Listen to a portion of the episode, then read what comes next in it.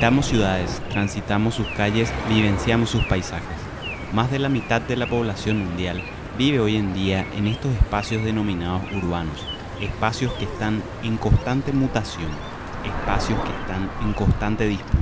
Nuestras prácticas culturales, sociales, económicas y políticas conforman diversas capas que pliegan y despliegan en el territorio un hábitat que a simple vista parece coherente y objetivo, pero que al mínimo análisis explotan subjetividades. Por eso, como profesionales y estudiantes de arquitectura y de otras ramas afines al hábitat, hemos creado el colectivo WARA, con los fines de reflexionar sobre el hábitat y las responsabilidades de nuestras disciplinas sobre la justicia social y la democracia en las disputas y mutaciones de nuestros espacios, para que en la construcción colectiva de la ciudad estén presentes todas las subjetividades. La ciudad es de todos ciudadano, ciudadano, ciudadano.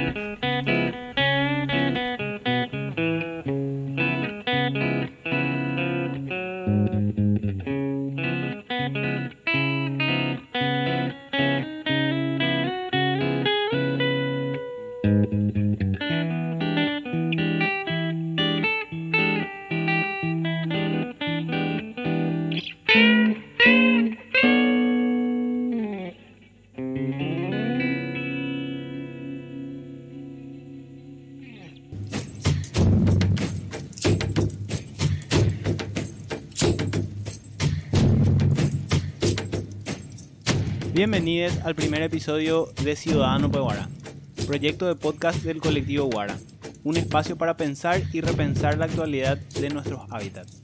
Mi nombre es Juan Rolón, arquitecto por la Universidad Nacional de Asunción, y me acompañan Víctor Iguada. Hola, yo soy Guada Quiñones, arquitecta por la Universidad Nacional de Asunción. Estoy en etapa final de tesis de maestría en Hábitat y Pobreza Urbana en América Latina de la Universidad de Buenos Aires. Soy docente de la materia optativa libre Derecho a la Ciudad. Yo soy Víctor Pereira, estudiante del último semestre de Arquitectura de la FADA y docente auxiliar de la materia optativa Vivienda Cooperativa. En este espacio estaremos dialogando con diferentes referentes teóricos del derecho a la ciudad, así como también con diferentes representantes de organizaciones, comunidades y todo tipo de habitantes urbanos que luchan día a día para poseer o mejorar su territorio.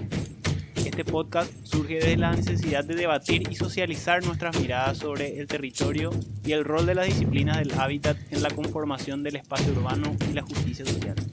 Hoy nos acompaña la académica Jennifer Tucker, que nos va a hacer una introducción al tema del derecho a la ciudad, y los representantes de organizaciones comunitarias que nos van a contar cómo están hoy en día en sus comunidades.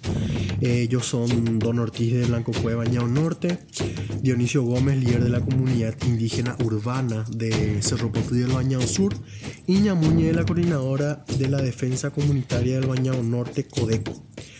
Eh, entonces nos hace ahora la introducción a la parte teórica.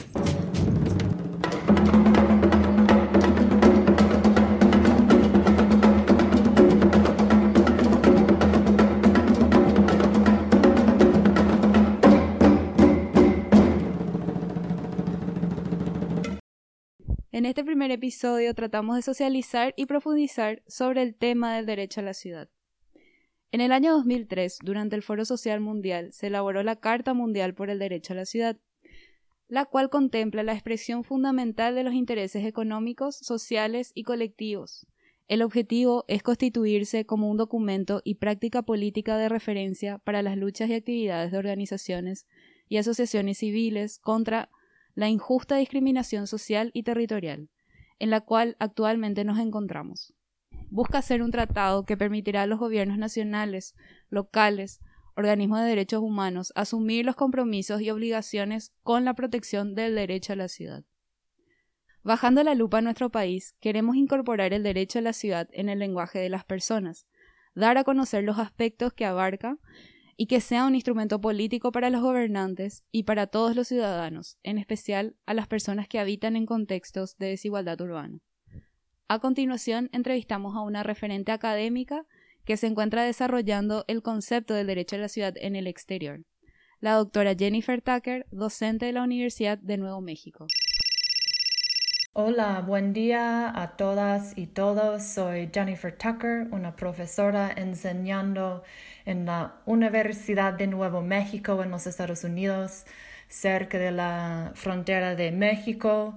llamo desde lejos tomando un matecito y con mucho gusto pensando con ustedes sobre este tema tan importante, el derecho a la ciudad. Em, yo enseño en el área de planificación comunitaria y regional, siempre pensando, bueno, mi área sería las desigualdades urbanas, economías populares y en este momento también estoy escribiendo un, libro sobre las ilegalidades élites basado en Ciudad del Este. Y siempre eh, creo que es importante pensar en tres premisas por mi trabajo Em, bueno, como, como, investigadora, pero también como activista. Em, el primer, la primera premisa sería que vivimos en ciudades desigualdades, pero profundamente desiguales. Y la segunda premisa es que estas desigualdades son producidas a través de varios procesos, que serían procesos económicos, sociales, espaciales, políticos. Y la tercera premisa es que otros mundos sí son posibles. Em, tenemos que pensar juntos y trabajar juntos para que sean reales esos mundos, otros mundos más justos. Y eso requiere una teoría crítica y requiere uh, una acción reflexiva. Gracias Jenny por acompañarnos en este primer episodio. Te pregunto, hoy en día, ¿cuál es el estado del debate sobre el derecho a la ciudad en la academia y en las calles? En ese momento estamos, estoy eh, trabajando con este grupo buenísimo, el colectivo Guara, em, sobre el debate sobre el derecho a la ciudad, que sería un debate que tiene una vida eh, dentro de las universidades, pero también tiene su vida en las calles. Entonces, yo cuando pienso en el derecho a la ciudad, siempre pienso en una teoría de cambio social apuntando a la justicia y a la libertad colectiva. Eh, esta idea, este concepto, este proceso del, derecho a la ciudad eh, fue pensado eh, por un teórico francés que se llama Henri Lefebvre. Y en, su tiempo estuvo pensando con las grandes rebeliones en los 70, pensando cómo se puede construir un mundo mejor. Y él estaba pensando en los límites que nos impone nuestro sistema económico capitalista, pero también la relación entre lo urbano y lo económico. Entonces nos da esta idea del derecho a la ciudad, que es un derecho clave, urgente y un derecho um, eh, colectivo, no individual. Estamos muy acostumbrados de pensar en los derechos como eh, casi como eh, posesiones individuales, pero estamos trabajando eh, con otro idea del derecho. Y, eso em, porque estamos formados por los espacios en que habitamos. Entonces, si queremos ah, plantear nuevas ciudades, nuevas relaciones sociales, tenemos que pensar en los espacios en sí. Entonces es un proceso de repensar la forma y el ambiente construido de las ciudades. Por ejemplo, ¿qué podemos en este momento pensar juntos sobre un derecho de moverse, moverse por la ciudad rápidamente, gratuita y con seguridad. Por ejemplo, con un flete de micros públicos, sin, eh, sin tener la tarifa, sin tener como empresas detrás de ellas intentando sacar provecho. O por, por ejemplo, se puede pensar en el derecho de tener un hogar seguro para todos.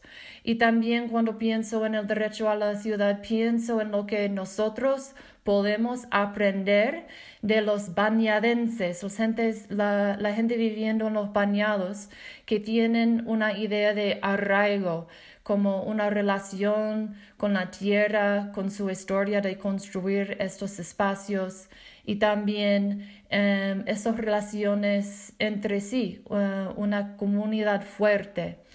Eh, entonces, tal vez el derecho a la ciudad también implicaría, implicaría este el derecho de arraigo, una propuesta nomás.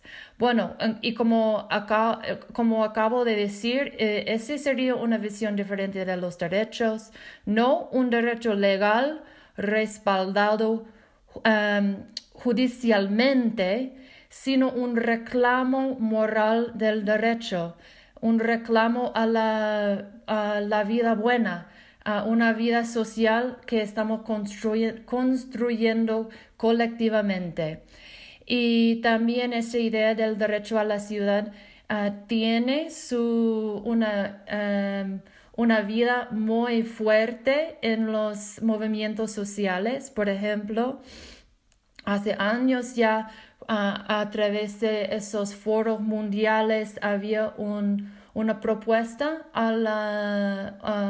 en algo que se llama la Carta del Derecho a la Ciudad, exactamente, precisamente como un proceso de pensar juntos qué queremos dentro de nuestras ciudades. Entonces es como un reclamo colectivo de, em, de crear nuestras ciudades para la mayoría, no solamente para una minoría élite con plata. Qué interesante, Jenny. Con respecto a construir ciudad para la mayoría, ¿a qué se refiere la producción social del hábitat? ¿En qué se diferencia de otro tipo de producción espacial? Y eso sería una manera de pensar en el valor de la tierra, el valor del suelo. Y en vez de solamente pensar en, la plata que se puede sacar um, de un dicho uso de la tierra, sería pensar en el valor del uso, qué se puede usar que, va, que nos va a dar como un valor social,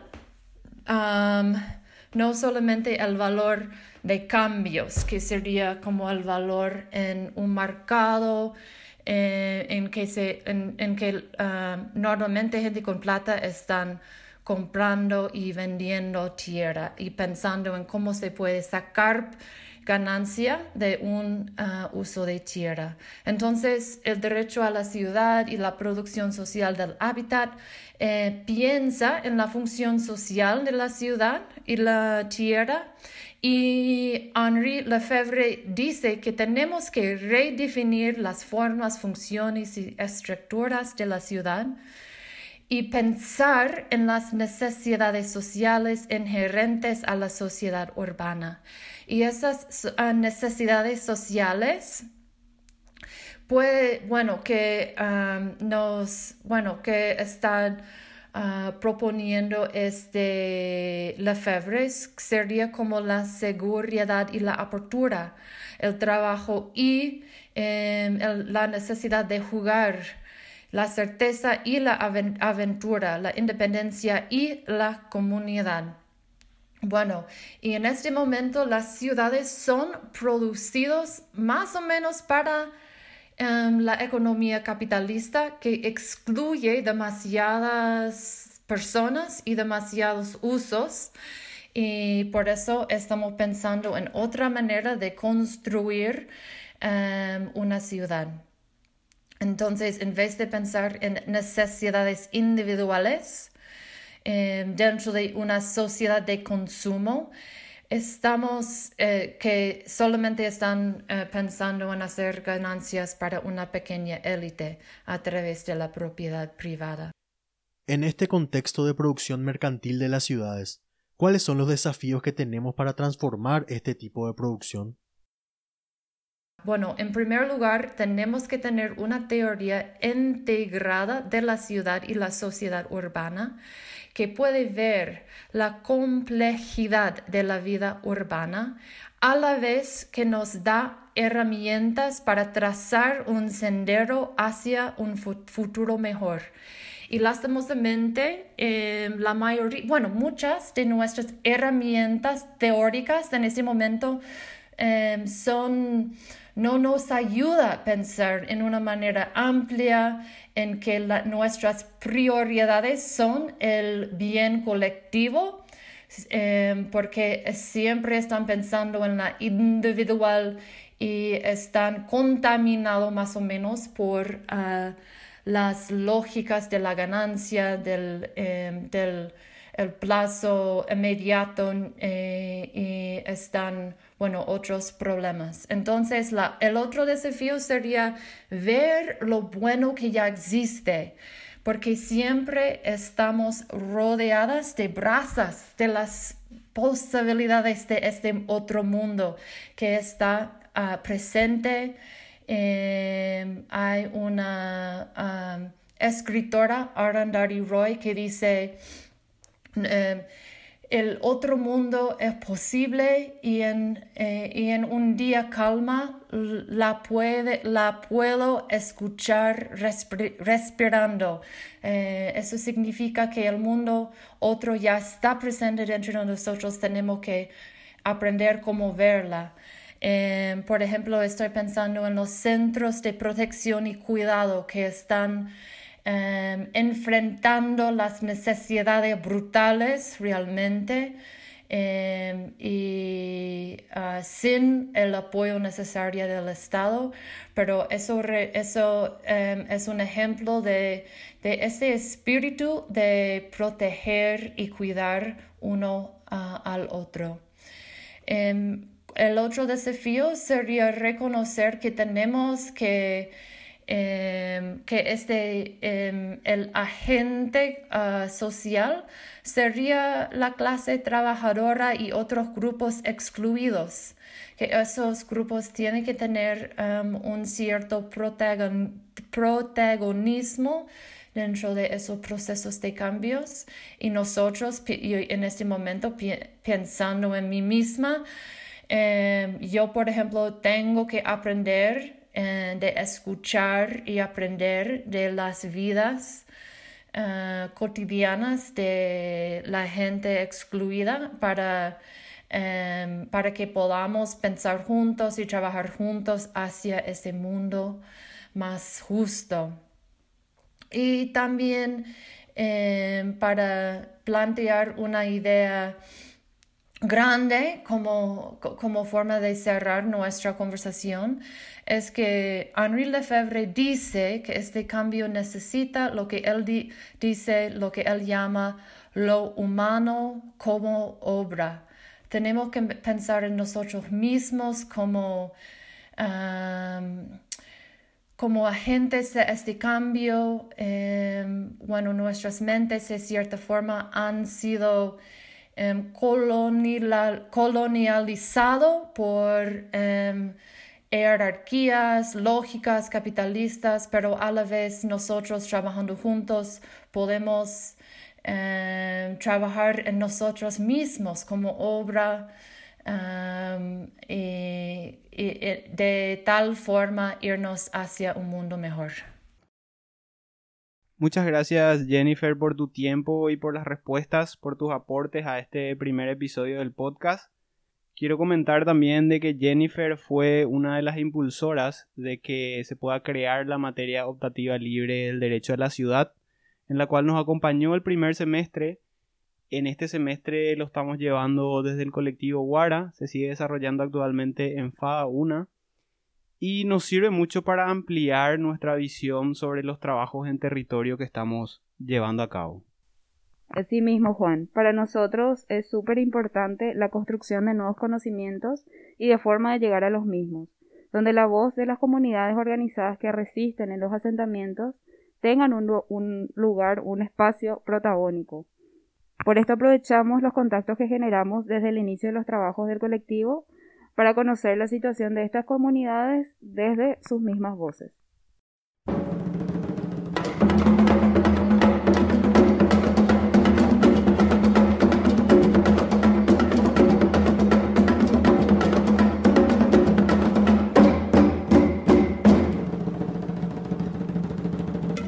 Este colectivo se fue formando de la Facultad de Arquitectura, Diseño y Arte de la UNA, la FADA, Eh, ahí fuimos encontrándonos en diferentes espacios como docentes o estudiantes. Por eso los primeros trabajos que hicimos fueron desde la extensión universitaria. La extensión universitaria es parte de la formación de los estudiantes, donde ellos aplican los conocimientos que van ganando durante la carrera para contribuir de alguna manera a la sociedad. Esto nos permitió visitar varias comunidades acompañados de los estudiantes con los que compartimos los conceptos que consideramos que se tienen que debatir con los futuros arquitectos y que queremos presentar en este podcast. Gracias a esto, cuando llegamos a las comunidades desarrollamos proyectos de diferentes niveles de infraestructura, donde los vecinos fueron participando de manera activa en las decisiones, no como simples fuentes de datos numéricos. La extensión universitaria nos dio la posibilidad de desarrollar aspectos del derecho a la ciudad desde la producción social del hábitat y también nos dio la suerte de generar vínculos con los miembros de la comunidad y sus representantes. Ahora queremos compartir con el público qué piensan ellos sobre su situación en las ciudades hoy en día. Le preguntamos a cada uno, ¿de qué manera la organización o comunidad se está organizando en su territorio?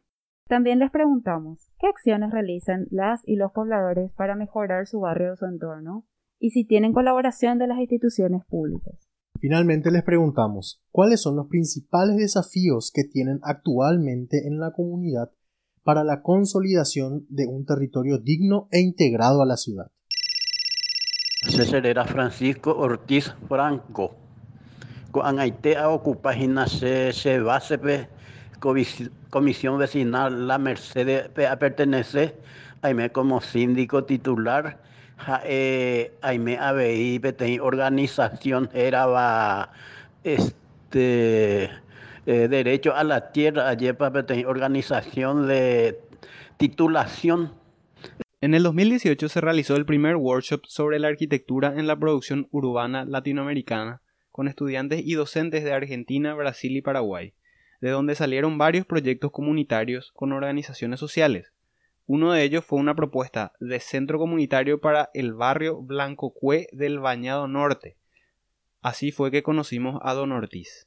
Y en el centro comunitario casi acá nosotros cada 15 estamos haciendo una eh, mini reunión y ahora el doctor ya está ocupando otra vez su oficina, su consultorio y está atendiendo ya otra vez en el centro comunitario, la USB. Y todo eso, la comisión directiva también tiene su proyecto de, vecinal, tiene su proyecto y están arados también por el tema de la pandemia. La pandemia es lo que ata todos nuestros proyectos de todas las organizaciones eh, comunitarias en este caso, de Barrio Tablada Nueva en general. El proyecto más grande es el, la titulación de la tierra eh, primero era la eh, defensa costera, porque la ruta sin defensa costera, sin tener esa compuerta con su respectiva estación de bombeo, no le van a servir nada a la ruta. Por supuesto que el 80% eh, van a atajar la crecida, pero ah, tiene 11 puentes. En nuestro territorio, por ejemplo, desde Perú hasta Botánico tiene 11 puentes y nosotros necesitamos la compuerta.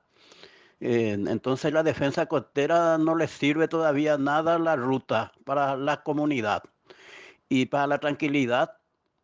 Entonces es la titulación y la compuerta para asegurar, para asegurar el bienestar de, los, de la gente de la comunidad. Y por supuesto también tenemos el proyecto de la vivienda nosotros votamos también por la vivienda, eh, porque nosotros no queremos este, salir de nuestro barrio y entonces conseguimos un, lugarcito acá por lo menos, según las obras públicas ya tenemos acá, pero no hay ninguna seguridad, no hay ningún documento eh, todavía eh, asegurado para la comunidad. Muy buenas tardes para todos y todas. Yo me llamo Dionisio Gómez, soy docente de la comunidad, eh, tengo 39 años y también actualmente soy líder eh, de una comunidad indígena que es la comunidad indígena Cerro Postí. Después de que terminó el workshop, continuamos ajustando los proyectos obtenidos con las comunidades para buscar la manera eh, de que se puedan llegar a construir. Una de las comunidades con las que más desarrollamos estos proyectos es Cerro donde hicimos contacto con Dionisio y presentamos hace poco un proyecto de mejoramiento de espacios públicos de su comunidad a la Municipalidad de Asunción. Nuestra lucha siempre va a seguir para bienestar de nuestra gente.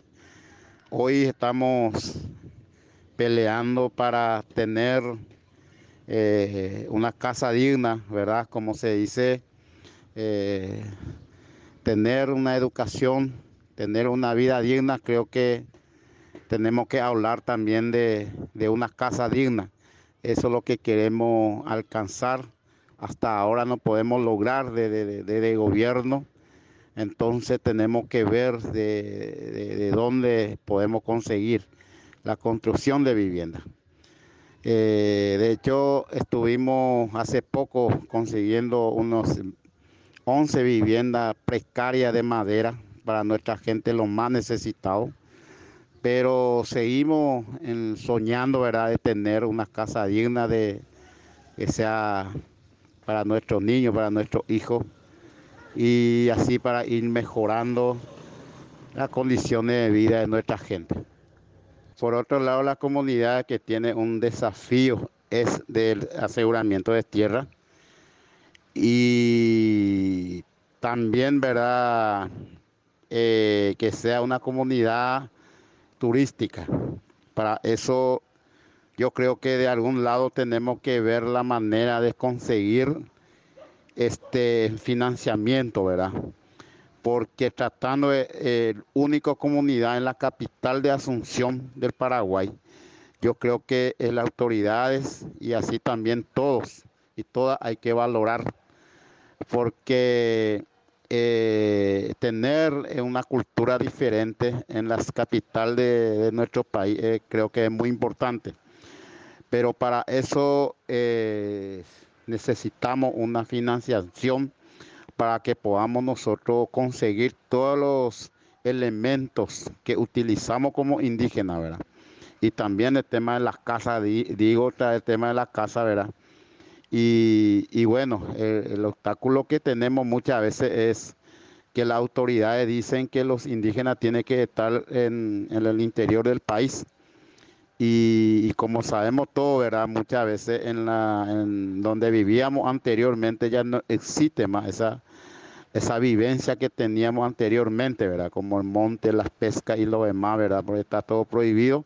Y por otro lado, el avance de cultivo eh, transnacionales, como se dice, eh, ¿verdad? La parte de la ganadería y la plantación masiva de soja y todo eso.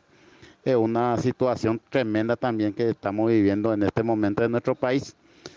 Y por lo tanto tenemos que luchar donde estamos, ¿verdad? Aunque estamos en las ciudades, yo creo que hasta ahora nosotros estamos practicando nuestras culturas, nuestras comidas medicinales, todo, ¿verdad? Como indígenas. Y bueno, y nada más que eso, yo creo que tenemos que ir eh, luchando para poder eh, tener todo eso lo que soñamos siempre como pueblos originarios de este, este país. Me llamo Anastasia Bobadilla, eh, tengo 56 años y soy la actual ahora de coordinadora de la Codeco Víctor. Ñamuñe que por medio de esta entrevista nos enteramos de que se llama Anastasia, es líder de una de las comunidades que habita hace varios años en el Banco San Miguel. Con la gente de su barrio hicimos uno de los primeros proyectos de extensión como colectivo, desde la materia vivienda cooperativa. El proyecto consistió en el diseño de viviendas en palafitos o viviendas sobre pilotes para el Banco San Miguel para que la gente del barrio San Miguel Arcángel no tuviera que trasladarse a los refugios en épocas de crecidas. Eh, con la Codeco, con las comisiones trabaja, entonces eh, ahora mismo, en este momento todavía no, no, se, está movilizando de, las comisiones y eso, ¿verdad? Por eso lo que las capacitaciones se hace acá en casa porque es amplio y vos ya viste luego cómo es. Hay espacio para que la gente no se acerque, no estén y estamos separados. Entonces, de esta forma, imagina lo que nosotros nos organizamos, tenemos, teníamos eh, que venía gente a hacer capacitaciones, cómo lavarse las manos, traían, eh, como era, ayudín, detergente, gel, tapaboca, así. Al comienzo de la pandemia, como nosotros tenemos que cuidarnos en el barrio, pero nosotros tenemos como una campana, nos reunimos siempre o hacemos por WhatsApp, así como nosotros estamos haciendo por WhatsApp. Nos hablamos cada vecino y hay que hacer esto, no hay que hacer esto y así nos cuidamos. Nota y eso no pudimos llevar porque lleváis y se queda ahí porque nadie, nadie recibe, nadie te da respuesta. Y esas cosas lo que pudimos hacer en esta cuestión de la pandemia y hacemos huerta. Eh, una de mis primas hace huerta, vos le conocés a la mamá de Erika. Ellos hacen huerta, pues están con guerrilla verde. Esas cosas lo que nosotros pudimos hacer.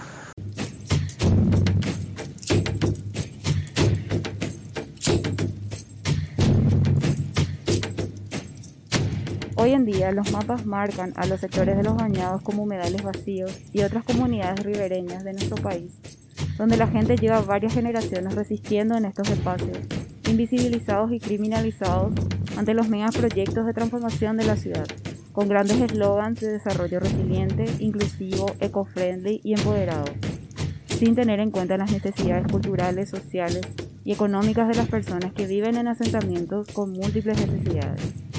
Como pudimos escuchar en los relatos de Dionisio, Ñamuñe y Don Ortiz, no se pueden solucionar por falta de voluntad política, no porque a la gente le guste vivir en la miseria o porque esperan que se les dé todo regalado como buscan instalar los medios de comunicación.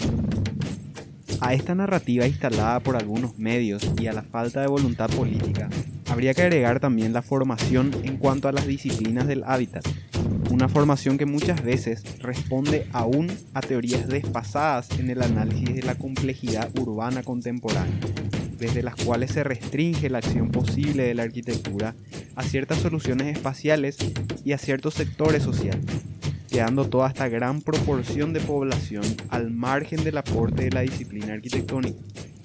Esto es importante tener en cuenta, sobre todo para la Universidad Nacional de Asunción, que se propone, según sus estatutos, el responder adecuadamente a las necesidades sociales de la mayoría y a contribuir al desarrollo sostenible. En estos asentamientos hemos encontrado trabajo, solidaridad, organización y esperanza. Por eso desde el colectivo Guara buscamos que la academia reconozca la importancia de escuchar la realidad de Dionisio, Ñamuñe, Don Ortiz y de las personas a las que representan para que se piense en conjunto con ellos políticas y proyectos que contemplen el derecho a la ciudad. Bueno, agradecemos a Don Ortiz, a Dionisio y a Ñamuñe por su participación compartiendo con nosotros y el público sus experiencias sobre habitar estos territorios. También agradecemos a la profe Jenny por su exposición sobre la temática que nos convoca, al Juan de y a Ondas Aibú por la oportunidad de amplificar nuestras visiones sobre la realidad. Con esto hemos llegado al fin del primer episodio de Ciudadano Pehuar. Aprovechamos también esta ocasión para exigir el sobreseimiento de Pedro, Luis, Arnaldo, Enrique y de Vivian Genes, compañera de nuestro colectivo. Protestar no es un delito. En siguientes ocasiones seguiremos analizando y debatiendo sobre diferentes aspectos tanto teóricos como empíricos sobre el territorio y ampliando nuestra visión sobre las problemáticas en diferentes zonas del área metropolitana de Asunción y esperemos con un poco más allá. Esto fue Ciudadano Pehuara, en su primer ciclo sobre el derecho a la ciudad. Nosotros somos parte del colectivo Guara, espacio que toma su nombre como reivindicación de las comunidades que resisten en sus territorios. Las naciones guaraníes, primeros habitantes de América Latina, llamaban TABA a su organización territorial y social en tiempos de paz. Y en momentos de conflicto cambiaban tanto la conformación del territorio como su nombre y pasaba de llamarse Taba a llamarse Guara. En este contexto actual de avances de las expulsiones de comunidades y mercantilización del hábitat, entendemos Guara como el territorio de resistencia. Si querés saber más de nosotros, podés encontrarnos en Instagram como arroba colectivo Guara y en Facebook como colectivo Guara. O también puedes acercarte a las cátedras que tenemos en la Facultad de Arquitectura, Diseño y Arte de la Universidad Nacional de Asunción. Estas cátedras son Derecho a la Ciudad y Vivienda Cooperativa. Gracias por escucharnos. Nos vemos en el siguiente podcast.